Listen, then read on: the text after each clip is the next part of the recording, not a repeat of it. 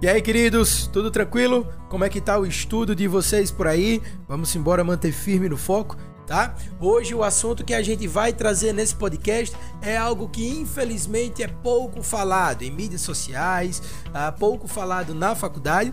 A gente vai falar da atuação do fisioterapeuta dentro de empresas. Tranquilo? Vamos falar da parte ergonômica da fisioterapia. Para começarmos a entender tudo isso, vamos falar também do conceito, do contexto clínico do fisioterapeuta. Precisamos entender duas siglas. Primeira sigla é o LER, segunda sigla é o DORT.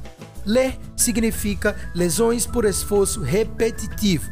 Quando a gente cita a sigla DORT, nós já estamos falando de distúrbios osteomusculares relacionados ao trabalho tá? Gustavo, por que, que a gente precisa saber dessas siglas, dessas expressões, aonde tu quer chegar com isso?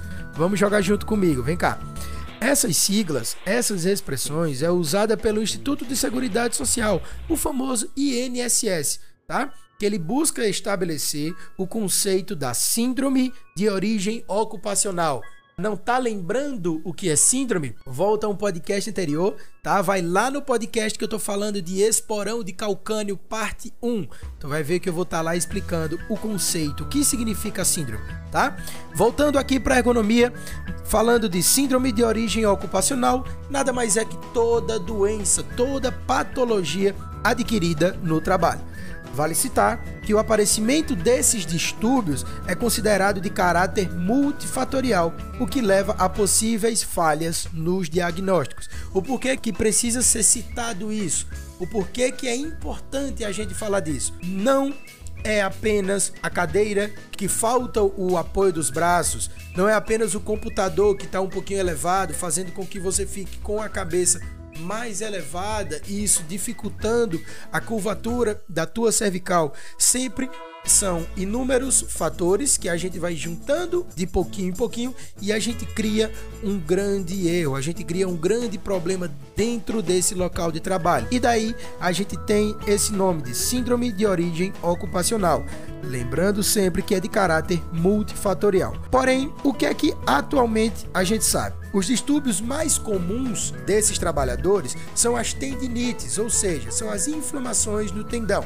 E aí a gente tem uma gama de problemas, onde nós temos o ombro acometido, nós temos cotovelo acometido, nós temos as mãos acometidas, tranquilo? Lombalgias e mialgias, ou seja, as dores musculares, também tá dentro desse caminhão de problemas, tá?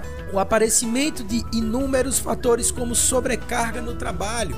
Imagine aquele cara que trabalha ah, descarregando o caminhão de ração, aquele cara que trabalha carregando peso muito grande, certo? Isso vai acarretar problemas, excesso de esforço repetitivo, a ideia de adaptação não ergonômica, como eu te falei, da elevação do computador, a cadeira sem o apoio dos braços, tranquilo? A ideia de vícios posturais, ausência do momento de descanso desse trabalhador, tudo isso vai gerando probleminhas, tudo isso vai gerando um erro ali, um erro aqui, que juntando tudo isso, a gente tem essa síndrome de origem ocupacional, ou seja, a gente adquiriu uma doença dentro do local de trabalho. Tá? Uma coisa bem interessante de citar são aquelas plataformas vibratórias que tem em algumas empresas. Isso também faz parte de fator predisponente para adquirir uma doença no trabalho, tá? A vibração excessiva é um dos fatores predisponentes para isso. Sintomatologia, o que é que esse trabalhador, o que é que esse paciente, querendo ou não, o que é que ele sente? O que é que quando ele chega em casa, quando ele descansa, o que é que o corpo mostra para ele? Além da dor, claro, sejam elas como pontada, como agulhada, em regiões específicas ou até mesmo irradiada, quadro de inchaço aparece bastante. Com o tempo, a redução da força dessa pessoa vem aparecendo, tá? Aquela sensação de peso, cansaço, principalmente nos ombros, aparece também e com o tempo quando a gente fala de médio a longo prazo, nós temos um, uma dificuldade na movimentação, seja ele de membro inferior direito, inferior esquerdo, superior em ambos os lados, tá? E também, como consequência, uma queda na qualidade de vida. Tá? Imagina que tu tens um trabalhador de 25 anos descarregando uh, caminhão, descarregando cargas pesadas, tá? Com o tempo ele vai perder a ADM, tá? Com o tempo ele vai perder aqueles graus onde era para ele tentar fazer pelo menos 90 graus de flexão de quadril, ele não consegue mais levantar a perna. E com isso, se ele não consegue fazer isso, talvez uma escada, ele já não consegue subir mais. Atividade de vida diária vai ser acometida por conta de lesões adquiridas no trabalho, tá? Gustavo, show de bola. Tu explicou as expressões, tu explicou a sintomatologia dessa galera. Porém, onde a gente, onde a fisioterapia, onde o fisioterapeuta vai conseguir atuar nisso? Vamos lá. O que é que a gente precisa a princípio? A parte de orientação é muito importante, desde cargos mais baixos até o escalão dessa empresa, até o dono dessa empresa, até os sócios dessa empresa, a gente precisa notificar, a gente precisa alertá-los desses possíveis problemas, mostrar os riscos, a ideia de mostrar algo que possa minimizar o aparecimento de lesão para esse teu empregado é muito importante e isso cabe ao fisioterapeuta. O fisioterapeuta vai avaliar o local, o fisioterapeuta vai mostrar o que tem no local e como resolver e o mais importante, o fisioterapeuta vai avaliar por pessoa, por bloco tá? Nós temos o bloco da administração, temos o bloco da produção e vamos agora ajustar alguns pontos. Vamos colocar um local mais ergonômico, certo? Ginástica laboral, ajuste em cadeira, ajuste em esteira, né? Daqueles trabalhos de produção de larga escala.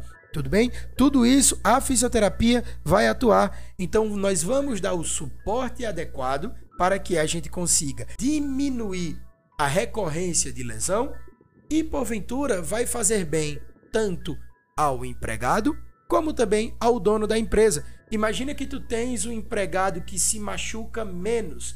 Imagina que tu tens um empregado que se levanta bem, sem dor e com disposição para trabalhar. A consequência é que a tua empresa vai progredir.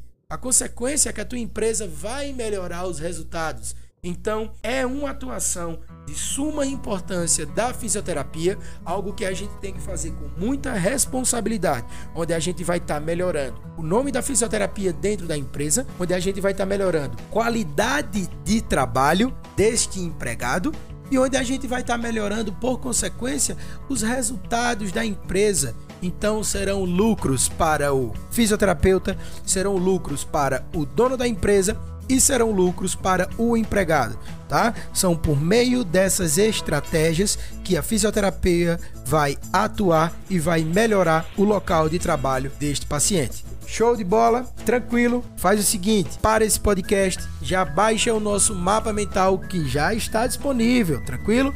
Manda e-mail para a gente no suporte que logo logo tu já vai receber esse teu mapa mental completo com todas as informações para a gente aumentar mais ainda nossa gama de estudos, nossa gama de conhecimento. Beleza, meninos? Forte abraço e vamos embora que tem mais podcast aí.